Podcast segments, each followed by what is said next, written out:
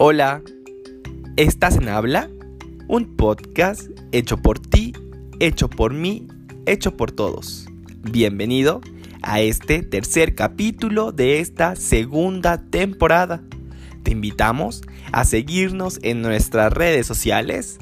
Búscanos en Twitter y en Instagram como Habla H mayúscula al inicio, doble A al final, guion bajo, ME en Facebook como habla H mayúscula guion bajo ME.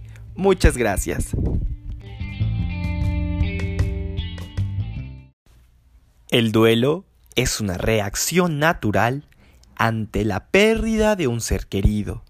Muchas personas permanecen atrapadas en la tristeza y el dolor, en vez de continuar con su vida y avanzar se quedan en el funeral eterno y en el sufrimiento.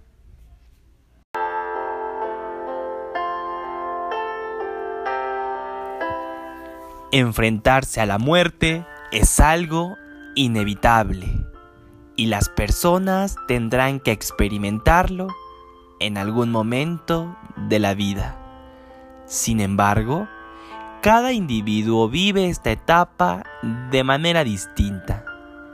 Algunos prefieren evadir el dolor que produce esta pérdida. Para otros, esta situación resulta ser más difícil de superar.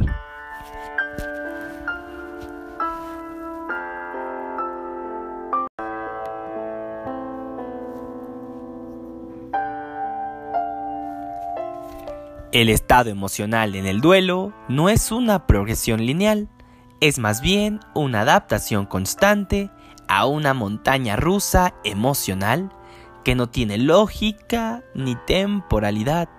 Si un día te despiertas feliz y libre de rabia, no quiere decir que mañana la rabia no volverá a visitarte.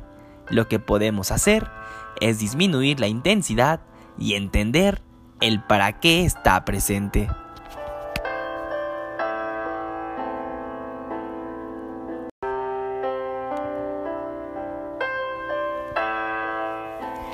Estar en duelo conlleva estrés emocional y también físico.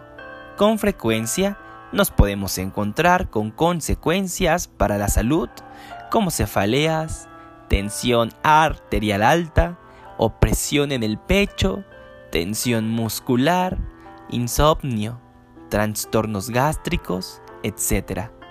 Para evitar que estas situaciones se den o se cronifiquen, necesitamos cuidarnos y tener la energía apropiada.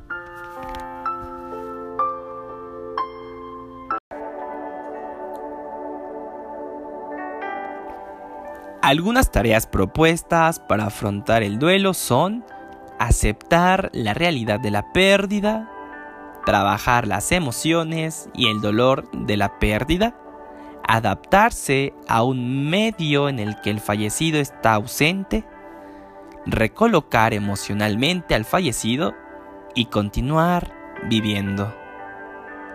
Estos desafíos que la persona ha de superar, los superará de forma diferente en función de los recursos de que disponga y de la naturaleza de la pérdida. Según Neymeyer, estos desafíos no se superan en un orden determinado, ni se resuelven todos totalmente para el resto de la vida. Para iniciar el capítulo de hoy, el tema va a ser duelo, tenemos a Alejandra Natín Tepox Martínez, tiene 26 años, egresada de la Facultad de Psicología de la UNAM. Hola Alejandra, ¿cómo estás? Hola Misael, muy bien, ¿y tú? Bien, también aquí vamos a hablar de un tema demasiado interesante y más ahorita, ya sabes, COVID, que ha dejado muchísimas pérdidas en todos lados. Entonces, em, ¿qué te parece este tema a ti, Ney? Eh, pues es un tema interesante, es un tema que de repente en algún momento has tocado o has pensado, pero ahorita la pandemia te lo hace como que no lo olvides, ¿no? Porque de repente es como de, ah, ok, eh, sí, en algún momento todos vamos a morir, o se murió tal persona, o el conocido, ¿te acuerdas? Y siempre lo veíamos como mucho a la distancia, y desde hace ocho meses eh, la muerte es un tema como muy constante, ¿no? Cada vez se incrementan los números de contagiados, cada vez más personas cercanas a tu círculo o a la gente cercana a ti eh, tienen la pérdida de alguien, de alguien por COVID, ¿no? Física, como dices, justamente todos eh, siempre no vivimos rodeados de la muerte, pero en estos ocho meses se ha intensificado un montón este tema. Y bueno, Ney, eh, cuéntanos un poquito de qué experiencia tienes, tal vez trabajando con temas parecidos a este o con este, para que la gente sepa. Ah, ok. Pues eh, al ser psicóloga trabajo en una asociación. La asociación se llama Asociación Psicológica Integral, está en Tlalpan en este momento, y en la asociación tenemos cursos, talleres, este, manejo con pacientes. Entonces, últimamente hemos estado trabajando en cursos de duelo, en qué puedes hacer. De hecho, también tenemos un podcast para... Eh, que habla como de estos temas, ¿no? De, de, lo que la gente en algún momento ha pensado, pero que la pandemia ha hecho que sea inevitable el, el verlo o el pensarlo, ¿no? Siempre vemos como, en algún momento todos sabemos que nos vamos a morir, nadie sabe cómo, pero la pandemia ha, ha traído como este recordatorio cada vez más presente, ¿no? Claro, claro. Y bueno, Ney, tú trabajas obviamente en Ciudad de México, pero creo que eh, la parte psicológica se puede trabajar a distancia gracias a, todos los medios tecnológicos. Entonces, eh, ya cuando entremos más en, el tema, con tu entrevista y con tu participación, eh, si alguien necesita ayuda, porque todos necesitamos, y creo que es un paso muy importante, pedir ayuda, ¿cómo se pueden contactar contigo? ¿Un correo o cómo?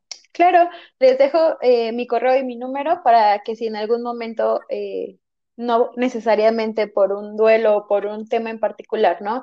Eh, yo considero que la salud mental es como la salud dental, como la salud médica, ¿no? Que es un tema que por salud tendríamos que estar como en un chequeo constante, porque siempre vamos atravesando cosas y situaciones que a veces nos rebasan, ¿no? Que a veces necesitamos como entender por qué o por qué repetimos un patrón, entonces tener un psicólogo siempre es una buena opción. Entonces, les dejo mi número de contacto que sería 55 27 27 10 75 o a través de las redes sociales de ASPI y mi Instagram sería, me ubican como Alejandra Tepox.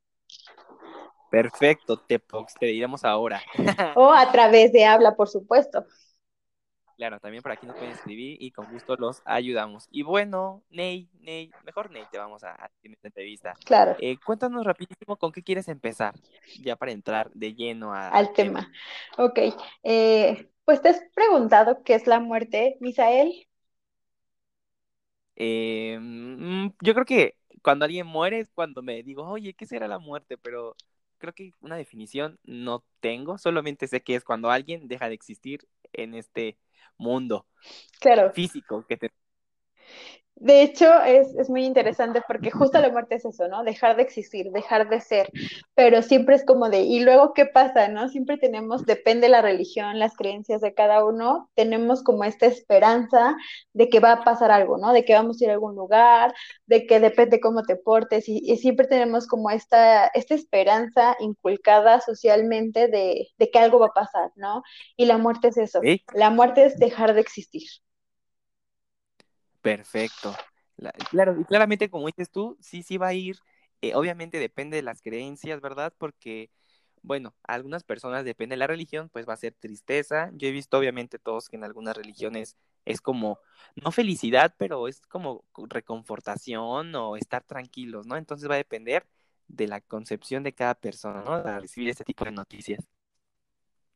Sí, claro, y también te dan paz, ¿no? Al final, eh, la, muerte o este tema en particular de saber que en algún momento vas a dejar de existir y que todo lo que estás haciendo y todo va, va a vivir como en el recuerdo, eh, si es que te recuerdan, eh, sí, sí genera como mucha angustia. Entonces creo que pensar en que algo va a pasar después de o que vas a ir a algún lugar, te da esa tranquilidad, ¿no? Como esa paz de, ok, ya sé, no sé a dónde me voy a ir, pero voy a algún lugar, entonces puedo seguir viviendo. Claro, claro, a dónde nos vamos a ir, quién sabe. De lo que podemos hablar es qué hacer y cómo afrontar el duelo, ¿no? Exacto, eso sí. Aparte, me gustaría compartirte, Misael, que hay un autor que se llama Vladimir Yankelich, que habla de que la muerte se puede vivir desde tres experiencias o desde tres partes, ¿no? Una es la muerte en tercera persona, que es esta muerte anónima, que es esta muerte a la distancia, ¿no? Aterrizando a la pandemia, eh, cuando veíamos en noviembre de hace un año que existía el COVID y que tenía como estos, eh, se, empezaba a divulgar y a, y a, llevarse muchas muertes, era como de, ay, los chinos, ¿no? Otra vez, o cosas así, ¿no? Lo veíamos a la distancia, lo veíamos despersonalizado lo veíamos lejano. Entonces era como, pues sí, la muerte, qué triste, pero pues les tocó a ellos, ¿no? Claro, claro. Esa es como una de las visiones. La otra es la muerte propia, de la que no tenemos ni idea de cómo va a ser, solo sabemos que en algún momento, pero en realidad no estamos preparados para cuando se acerca, ¿no? Y la tercera visión o el tercer esquema de este mismo autor es la muerte de alguien conocido. ¿sale? La muerte de alguien cercano, de alguien que nos impacta, porque es cuando te pones a replantear cómo sería si fueras tú, ¿no? O, por qué a ti, o estas cuestiones, ¿no? En donde se vuelve un dolor insoportable, en donde emprende un duelo porque es un vínculo afectivo, es alguien que conocías, es alguien que significaba algo y es alguien importante. Y tan solo la idea de que ya no lo vas a volver a ver, de que las experiencias compartidas, de que todo el todo este tema de lo que nos llevó o, de lo que ya no va a ser, entonces es como lo que nos empieza a mover el duelo, ¿sale? Claro, claro, sí, sí, te entiendo perfecto. ¿Hay alguna otra o ya son las tres? No, son las tres. Sí, ah, perfecto, sí, sí, perdí la cuenta, pero ya regresé. Eh, y, bueno, eh, respecto a esto, la verdad me parece, creo que va a depender, también depende de cada autor pero obviamente con tu formación y con lo que tú nos vas a compartir fue el, que más te gustó, ¿no? Cómo dividía esta, estas partes. Y, y ¿te parece iniciamos con la primera cuestión a tratar del tema o tienes alguna otra cosa que decirnos? Claro que sí. Empezamos. ¿Ya?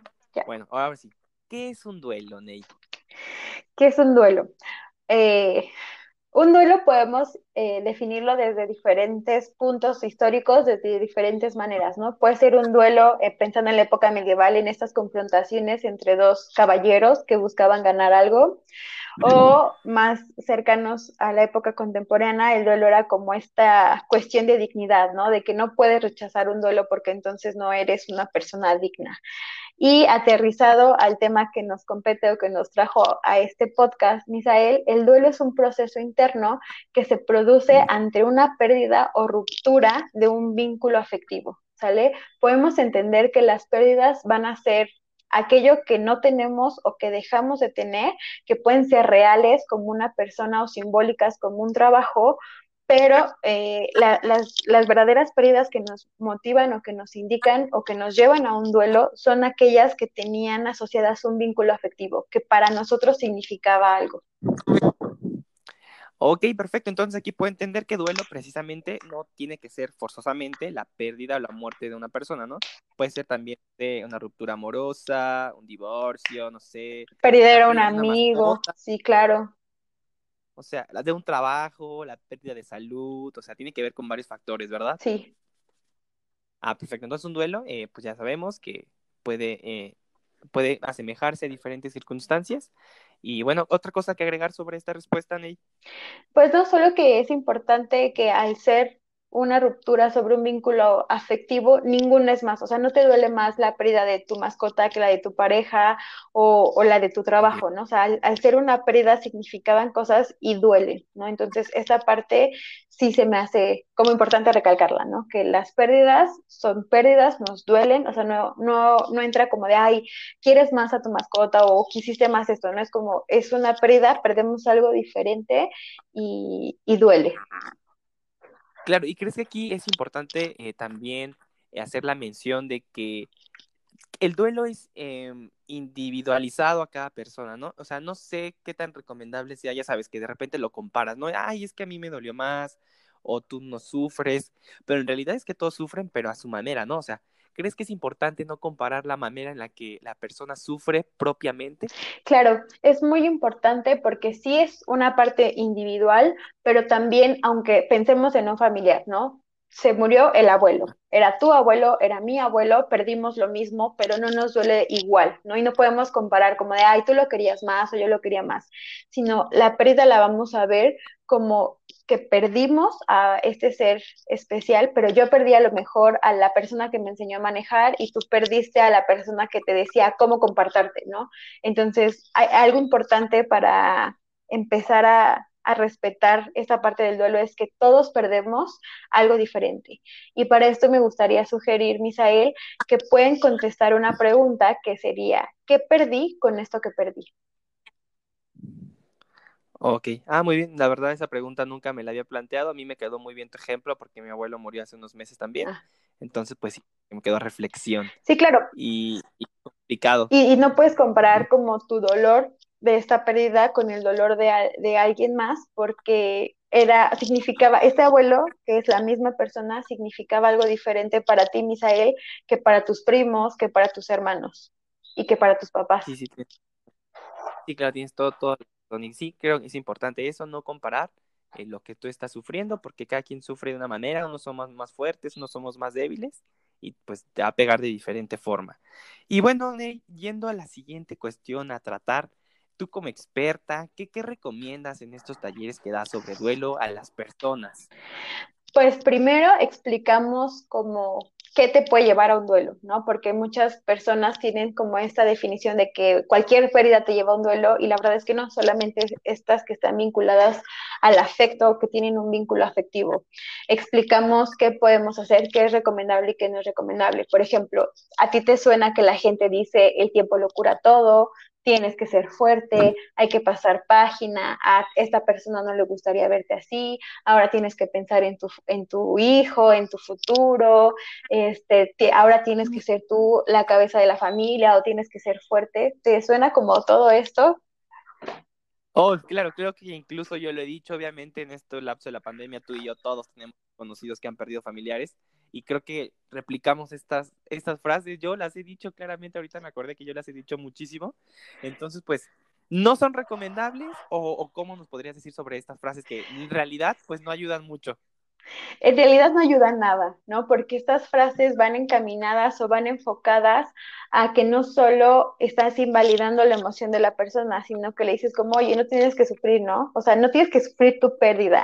Entonces, esto es algo que todos hemos dicho porque lo aprendemos, ¿no? O sea, ante la pérdida de alguien, por ejemplo, tú perdiste a tu abuelo, yo perdí a mi abuelo hace tres años y yo no sabía, o sea, qué quería que me dijeran ni qué decir cuando me tocó estar como acompañando a un amigo que perdió un abuelo, ¿no? O sea, ya, sabía lo que se sentía, pero yo no sentía lo mismo que él estaba sintiendo, entonces te quedas como de, ¿qué le digo, no? Entonces, en este caso, lo más recomendado es decir, no encuentro las palabras para expresarte lo que siento, no puedo imaginar lo difícil que puede ser este momento para ti, he pensado en ti en todo este tiempo, te puedo ayudar de alguna manera y no de, sé cómo te sientes, ¿no? O te entiendo, que es lo que de repente podemos escuchar mucho, sobre todo en los velorios, ¿no? Sí, sí, sí. Entonces... Claro, me parece muy, muy, muy linda estas palabras, no, no las había pensado, pero creo que pues a pesar de que no, no, no, no le estás diciendo nada en concreto, creo que estás dejando una apertura muy grande de apoyo, ¿no? Como que le está diciendo, bueno, no sé en qué te ayudo, pero cualquier cosa aquí estoy, ¿no? Demostrando simplemente el apoyo y no, como tú dices, no decirle, ay, yo ya sé que se siente, ya pasé por ahí, que en realidad tienes toda la razón, no ayuda en nada. Sí, no, y, y la verdad es que solamente te, te dejan como esta sensación de, o sea, ¿no? Porque en realidad cuando una persona sufre esta pérdida, no luego luego empieza un duelo, ¿no? Primero tienes que asimilar y empezar a ver qué perdiste, ¿no? ¿Qué significa la ausencia de esta persona? Y que alguien llegue y te diga como, ah, sé lo que estás sintiendo, es como de, ni siquiera yo sé qué estoy sintiendo, ¿no? O que te digan como, ah, tienes que ser fuerte, o no llores, o no llores porque no le gustaría verte así, o cuestiones de este estilo, ¿no? En donde empezamos a ver que cada vez es más constante o que cada vez es más común que la gente llegue y haga este tipo de comentarios comentarios, ¿no?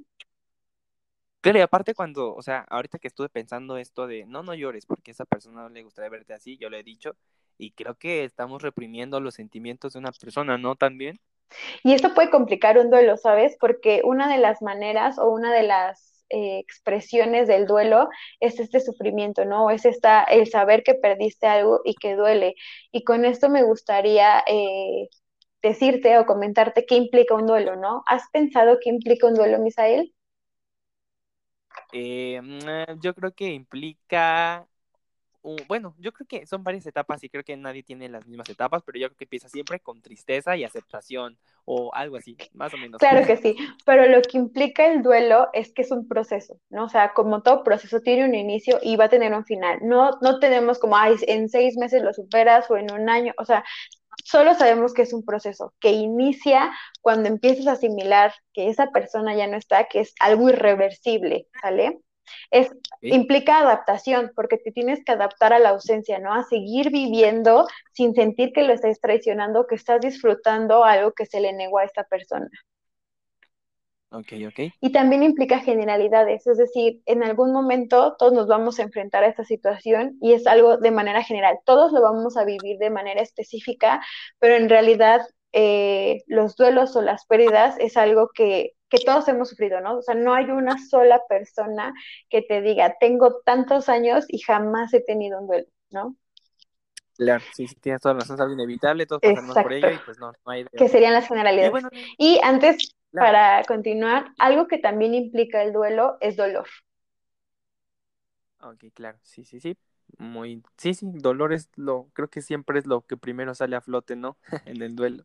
Sí. Muy, muy, y, bueno, eh, ya, ya hablamos un poquito de, de, qué podemos evitar, como decir estas frases que en realidad estamos acostumbrados a decirlas, las replicamos siempre, pero que no tienen, pues, no, no sé, no, como tú dices, no ayudan en nada. Entonces ya nos dijiste eh, que qué podemos decirle, eh, qué palabras de aliento pues son las indicadas para, para estos momentos y qué otras cosas podemos evitar, Ney, en, este, en este proceso. Mm, podemos evitar el aislamiento, porque a veces ah, cuando, cuando tienes una pérdida y ahorita en pandemia, pues es muy fácil que te aísles, ¿no? Es muy fácil que entre la cuarentena o, que todos estamos confinados en casa, pues no digas como, es que no tengo con quién hablar o no es lo mismo hablar por Zoom que ver y que la persona me abrace, ¿no? Entonces, una de las recomendaciones es, es evitar el aislamiento. Ok. Sí, sí, claro. Y bueno, o sea, utilizar ahorita los medios electrónicos no es lo mismo, pero yo creo que una reunión virtual con las personas que tú pensabas que eran importantes para esta persona, yo creo que podría ser reconfortante, ¿no? ¿No puede ser?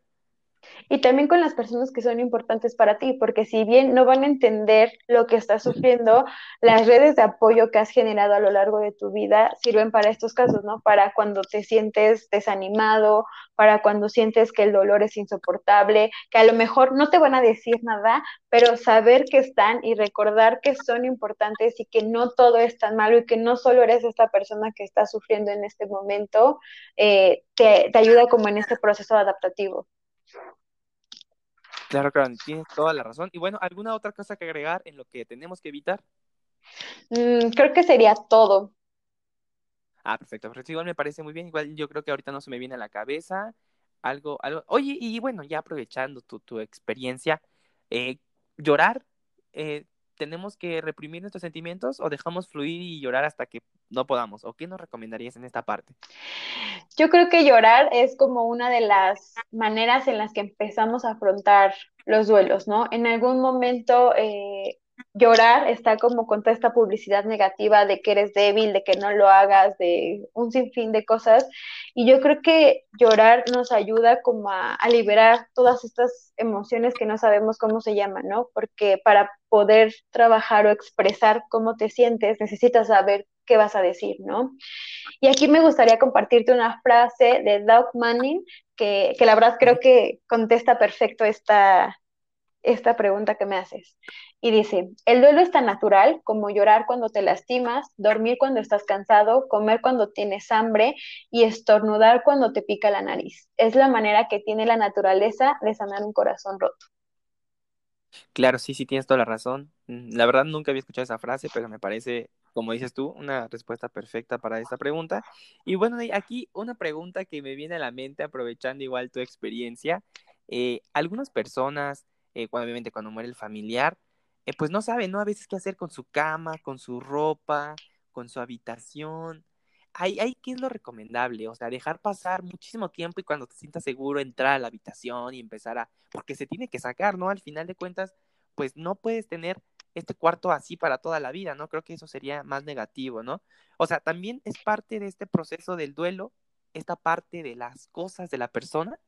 Claro, pero es esta característica de mucho tiempo o que se vuelve un lugar sagrado dentro de, de la casa, que, que, las cosas se vuelven como un museo en donde ni siquiera entramos a limpiar para no perder ni un solo detalle de la esencia, es una característica particular de un duelo complicado. Sale de este duelo que no ha sido manifestado, que no ha sido trabajado, que algo está pasando, que no puedo trabajarlo y entonces lo sugerible en este caso es pedir ayuda, ¿sale? Con un profesional, siempre de la mano de un profesional, porque si tú llegas y dices como en buena onda, yo te ayudo a sacarlo todo, ¿no? Entonces, esto sería como de acuerdo al tiempo de cada persona. Los duelos tienen esta característica, Misael, que no tenemos un tiempo determinado. Podemos decir que un duelo sano o un duelo... Eh, como normal para una persona adulta va de seis meses a un año en adaptarse a esta pérdida, ¿sale? Pero no, no pasa nada si tú te llevas un año y dos meses o si tú a los cuatro meses ya, ya, ya te adaptaste a esta pérdida, ¿no? No, no tenemos como un tiempo eh, delimitado y tampoco lo tendríamos para, para saber cuál es el momento de despedirte, ¿no? Porque hasta las cosas tienen como este simbolismo, ¿no? Todos podemos tener cosas que, que, nos van a recordar a esta persona y que por más depuraciones que hagamos y por más limpiezas, esto es algo que se va a quedar. No es lo mismo tener una parte a tener claro. como este cuarto que se vuelve museo, ¿no? Pero sí depende de, de, de, la parte y de la, de la personalidad de una persona, ¿no? De esas características que, que está pasando, que puede ser el impacto de la pérdida o esta negación a, a que esta persona si, si, con sus cosas va a estar o con esta calma de la que hablamos, ¿no? De que a lo mejor va a regresar y, y, pues le va a molestar que hayas movido sus cosas o que tirar significa olvidar. Ah, muy bien, esa frase creo que cierra perfecto es, esta pregunta. Y bueno, Ney, eh, ya hablamos un poquito de la siguiente eh, pregunta, pero bueno, igual algunas cosas obviamente van a ser diferentes. Eh, ¿Qué técnicas se recomiendan para la afrontación de, de, duelo, Ney, por favor? Ok, las técnicas que se recomiendan eh, se pueden hacer en familia o de manera individual. Una de ellas que a mí me parece muy, muy especial y muy particular es una que se llama la caja amiga. Y esta consiste en, en una caja poner todas estas cosas que sean momentos que viví con la persona, cosas que me recuerdan a la persona, enseñanzas que me dejó la persona y tenerlas como en un lugar, ¿no? Ya sea debajo de tu cama, en tu closet, de tu escritorio, no sé, tú, tú vas a decidir en dónde, pero saber que esta caja eh, te, te, va a recordar de alguna manera a esta persona que fue importante o a esta, esta situación que fue importante. Eh, la otra podría ser escribir una carta, ¿no? Que no va a tener eh, una dirección o un destinatario que no vas a, a poder enviar, pero tan solo el hecho de, de escribir, de, de, decirle, ¿no? Porque algo que sí está pasando con la pandemia, Misael, es que los rituales de despedida conocidos cambiaron, ¿no? Los rituales conocidos era el velorio de toda una noche, el entierro, el día de descanso, los nueve días de rosarios, obviamente dependiendo de la religión y cada ritual eh, conocido o cada ritual que practica cada, cada persona, ¿no? Pero más o menos todos ubicamos esto, ¿no? De el, el velorio, el entierro y los rosarios. Con Ajá. la pandemia, con la pandemia sí, sí, claro. no es algo recomendable ni es algo, eh, pues sí, ni recomendable ni que es algo como para la salud, ¿no? Porque eh, es, eh, pueden ser un foco de contagio y, y, lo que se está haciendo es como de llevas a tu familiar grave, lo meten, lo, lo internan y te entregan una caja, ¿no? Te entregan un cuerpo que se va directo a un crematorio. Entonces, en esta parte, estos claro. rituales conocidos, estos rituales que te ayudaban como a procesar esta parte de, de que ya no lo vas a ver, esta última despedida, ¿no? Los velorios tienen esta característica de que la gente llora, canta, eh, recuerda, ¿no? Se convive, se habla como de las partes buenas de esta persona y te dicen como, ok, ¿no? Como, como que te hacen saber que no estás solo en esta pérdida, ¿no? Eso evita un poco el aislamiento del que hablábamos hace un momento, pero en épocas de pandemia en donde los rituales han tenido que resignificarse, en donde no vuelves a ver a la persona, en donde a lo mejor tenías la esperanza de que no estuviera tan grave, de que iba a salir, de que si de repente te decían como de, oye, eh, va, va muy bien tu familiar, ¿no? Vemos mejorías y no sé qué, y de repente te dicen como, no lo logró, si es como de, oye, pero no sé, ¿no? O tiene una semana, o que es tan rápido, porque también un duelo empieza, depende el tiempo de despedida, ¿no? Por ejemplo, no es lo mismo decir, tengo un familiar con cáncer en etapa terminal, que ya está muy grave, pero ha sido un proceso, me explico, a decir, tengo un familiar con COVID y en una semana se fue, ¿no? O en tres días se fue, o de un día para otro, o sea, lo vi bien y ya después ya no estaba, ¿no? Y me entregan las cenizas, ¿no? Y con todas estas noticias en donde en las cenizas no te entregan a tu familia y todo esto que genera más incertidumbre, que genera miedo y que genera que la gente siga como con esta parte, ¿no? Claro, y es muy importante, como tú dices, tú nos estamos adaptando a una manera de despedir a los familiares, a los seres queridos totalmente diferente y pues no queda de otra. Y obviamente siempre buscar ayuda profesional, ¿no? En caso de que te encuentres ya en un estado en el que tú mismo, o sea, cada quien sabe en qué momento necesita, ¿no? Ayuda, ya no sabes que tú no te puedes arreglar. Entonces necesitas de la mano de los profesionales y aquí pues tenemos a ti que te dedican a estas a estos talleres de duelo para poder ayudar a las personas de ahí. ¿Alguna, alguna eh, característica más que quieras agregar en esta respuesta? Sí, encontré, hace poco dimos un taller eh, y encontré una técnica que me pareció muy, muy buena, ¿no? Me gustó muchísimo la técnica. en esta técnica lo hacemos con imaginación guiada y es inflando un globo. En el globo vas a poner como estos recuerdos de la persona, ¿no? O sea, recuerdos buenos, malos, no importa, los, tus recuerdos, ¿no? Porque generalmente te decimos o se dice, ¿no? De, ah, recuerda, quédate con lo bueno de la persona, ¿no? Pero esta parte de parcializar todo creo que nos ayuda a entenderlo por separado y a la hora de juntarlo como que tenemos confusión. Entonces la idea es como lo que te recuerda a la persona, puede ser algo bueno, puede ser algo malo, lo que a ti te recuerda a esa persona, ¿no?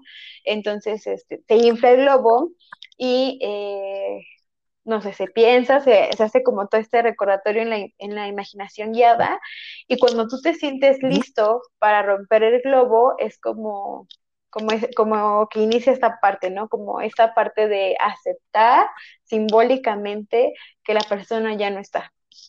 Pero no, no desapareció totalmente. Es como raro, pero la verdad es que es una, una técnica muy, muy bonita.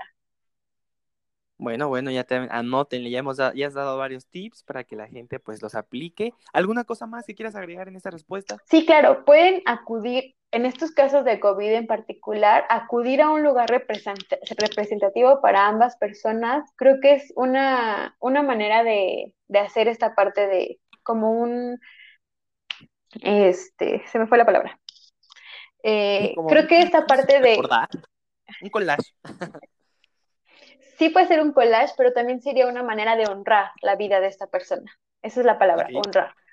Entonces podemos acudir a un lugar representativo, elegir un símbolo como, no sé, el dije que siempre traía o la playera del equipo al que le iba o no sé, ¿no? Esta, esta parte que solamente es de que es como muy característico de esa persona que ya no está. Y me gustaría cerrar esta parte con una eh, frase que, que, me gusta que, que dice, no significa olvidar, es convivir con el pasado para poder vivir en el presente. Ah, buenísima frase, como todas las que has dicho. La verdad es que, eh, pues sí, se agradece bastante esta información. Obviamente siempre es importante tenderle la mano y más en esto, en este tiempo que pues muchísimas personas necesitan al menos escuchar esto y saber que pueden hacerlo. Y si no, pues ya saben que existen los profesionales. Y bueno, ya en la práctica, con las personas a las que tú tratas en los talleres, eh, las, no sé, terapias o pláticas en grupo, ¿cómo se maneja y cuántas veces a la semana es recomendable? Pues por el enfoque que trabajamos en la asociación y, y, que tenemos como los que estamos trabajando aquí, es una vez a la semana, ¿no? Y estos talleres se abren y son de una o dos horas aproximada, en donde se trabajan estas técnicas guiadas y cuidadas, ¿no? Porque es importante que sepan que podemos hacer, ¿no? Por ejemplo, la caja amiga, acudir al lugar representativo o elegir un símbolo conmemorativo, es algo que se puede hacer solo una persona, pero por ejemplo, esta técnica de imaginación guiada, lo de la carta simbólica o una técnica que se llama silla vacía, sí necesitan el acompañamiento de, de un profesional porque toca fibras sensibles y al tocar fibras sensibles lo que podemos hacer es desatar una crisis y si lo hacemos como solos o con un amigo, podemos entrar los dos en crisis y con un profesional sabemos que vamos a poder ser contenidos y que no nos, o sea, que no vamos a extender como esta crisis, ¿no? O sea, sí tenemos como estas técnicas que son como de tarea o que son para cuando sientes que el dolor es demasiado, que lo puedes hacer tú solo, pero también como estas técnicas en, en, lugares en donde estás como cuidado y de la mano con profesionales, ¿no? En talleres, en algunas pláticas, en algunas este, conferencias, en donde se prepara el ambiente para compartir, para que puedas expresar tu sentimiento, para no ser juzgado y para ser contenido. Perfecto, Neyem. Bueno, entonces ya este, tenemos tu contacto, las personas que quieran escribirte para poder, poder pedir alguna asesoría respecto a este tema, pues ahí está la carta abierta. Y bueno, ahí dejamos este, la pauta para las personas que nos quieran preguntar algunas cosas, ya saben dónde escribirnos, porque esta es la primera parte, entonces tendremos eh, duelo parte 2 y pues para que estén al pendiente, espero que la próxima semana podamos grabarlo para complementar esta información. ¿Te parece, Ney? Claro que sí, con mucho gusto. Pues, ¿Algo más que tengas que agregar a tu valiosa participación de este capítulo?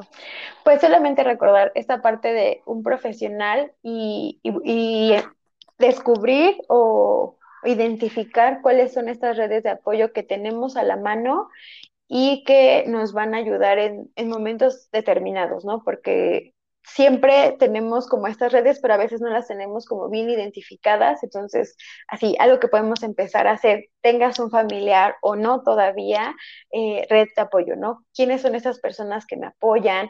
Que, que no te dicen solo échale ganas, ¿no? Que están, que a lo mejor no te dicen échale ganas, pero que puedes ir a platicar con ellos, que te escuchan, que puedes compartir con ellos, ¿no? Buscar como cuáles serían estas partes importantes y, de qué manera también seríamos recordados, ¿no? Porque a veces eh, el miedo a la muerte no es el miedo a morir, sino el miedo como al olvido, ¿no? Y tenemos como muy eh, enseñado esta parte de que olvido, o sea, de que aceptar que esa persona ya no está significa olvido. Claro, tienes toda la razón y creo que aportamos bastante, bueno, según yo, a las personas. Creo que diste varios tips, eh, compartimos varias ideas y estoy seguro de que más de una persona se sentirá identificada y al menos si no se atreven, porque a veces falta, nos falta a veces valentía para afrontar que no podemos solos con diversas situaciones, si no nos sentimos este, valientes para empezar a buscar ayuda profesional, al menos este tipo de, de, de, trabajos que como los que hacemos en Habla, creo que pueden ayudar a las personas a afrontar de alguna manera esta parte.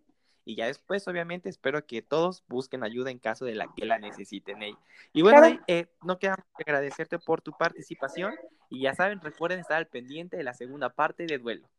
Muchas gracias, Ney. Bye. Hasta pronto.